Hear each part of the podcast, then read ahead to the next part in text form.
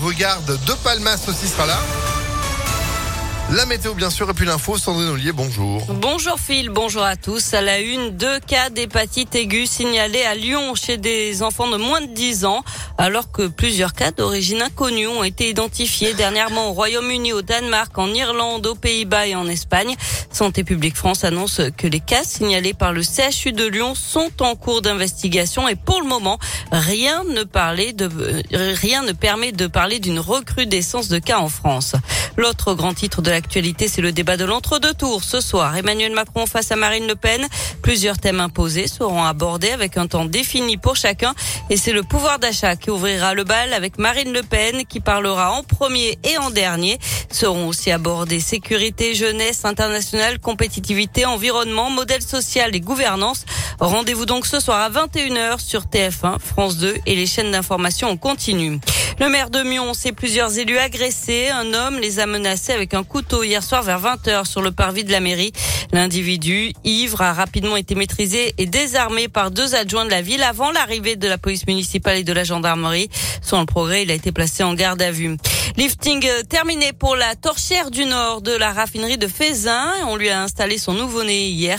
Opération spectaculaire qui a duré une heure et quart avec une grue de 700 tonnes. Le nez fait lui 4 tonnes et demie, 2 mètres et demi de diamètre et 3 mètres de haut. Le tout posé à 130 mètres de haut.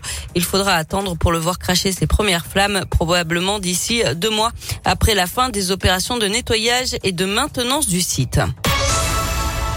On passe au sport avec du foot. 33e journée de Ligue 1. L'OL se déplace à Brest ce soir. Les Lyonnais restent sur un excellent résultat dimanche. Et cette victoire 6 à 1 contre Bordeaux avec un but de Lucas Paqueta qui semble avoir retrouvé des couleurs au meilleur moment, Sébastien Riglé. Oui, et c'est seulement son troisième but en 2022 avec l'OL. Le Brésilien est moins percutant, moins collectif et moins décisif depuis quelques mois. Mais il garde la confiance de ses coéquipiers à l'image du défenseur Emerson. Paqueta, c'est un grand joueur il l'a montré ici et aux yeux de toute l'Europe. Il faut pas oublier qu'on a des adversaires aussi qui étudient aujourd'hui davantage peut-être nos, matchs, les qualités de nos joueurs et euh, qui ont analysé bien sûr le, style de jeu de Paqueta. Aujourd'hui, peut-être qu'il a moins d'espace pour jouer, mais ça ne change en rien à la grande qualité et la grande saison de, de Paqueta cette année. Il a besoin, vous l'avez vu dimanche, des fois un ballon et ça suffit pour marquer. Nous, en tout cas, on a confiance en lui et on sait qu'il va finir ces six derniers matchs euh, avec toute la confiance du groupe.